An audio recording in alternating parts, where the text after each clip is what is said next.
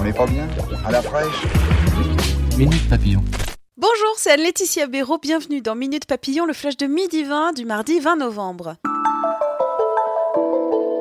Journée de contestation au pluriel aujourd'hui, quatrième jour pour les Gilets jaunes, nouvelles opérations de blocage principalement sur les autoroutes et des dépôts pétroliers. À La Réunion, un couvre-feu partiel instauré dans la moitié des communes après une nuit de violence en marge du mouvement. Sur 20 minutes, vous pouvez retrouver nos reportages en région, notamment dans les Hauts-de-France ou en Gironde. Après les gilets jaunes, les blouses blanches, les infirmiers, ce sont des femmes à plus de 80%, sont appelés à manifester aujourd'hui. Une vingtaine de rassemblements prévus à partir de 14h en région et devant le ministère de la Santé à Paris.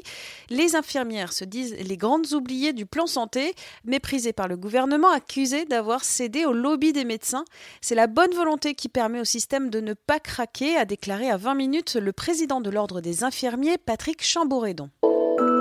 Appel à la grève aussi à Pôle emploi. Les syndicats protestent contre de nouvelles suppressions de postes prévues dans le budget 2019 et la dématérialisation.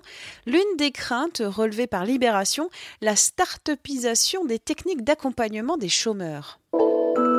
Qui s'adresser lorsqu'on soupçonne qu'un enfant dans son entourage est victime de maltraitance L'association L'Enfant Bleu lance aujourd'hui un site internet alerterpoursauver.org. Ce site recense les institutions et les personnes susceptibles d'intervenir et de briser le silence. Ce portail internet est lancé à l'occasion de la Journée mondiale des droits de l'enfant. On pourrait croire que l'identification biométrique, c'est l'alpha et l'oméga de la sécurité en ligne, que Nenny, une intelligence artificielle, a créé un modèle quasi universel d'empreinte digitale qui permet de déverrouiller les scanners biométriques. La technologie repérée par le blog du modérateur s'appelle Deep Sprint. Elle s'est alimentée de milliers d'images d'empreintes digitales pour créer la sienne. Elle permet de déverrouiller jusqu'à 77% des scanners biométriques. Minute Papillon, rendez-vous à 18h20 pour de nouvelles infos.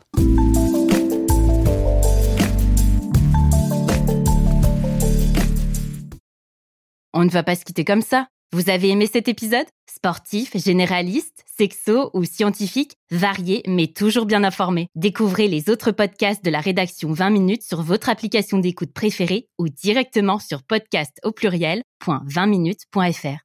Et merci de nous avoir écoutés.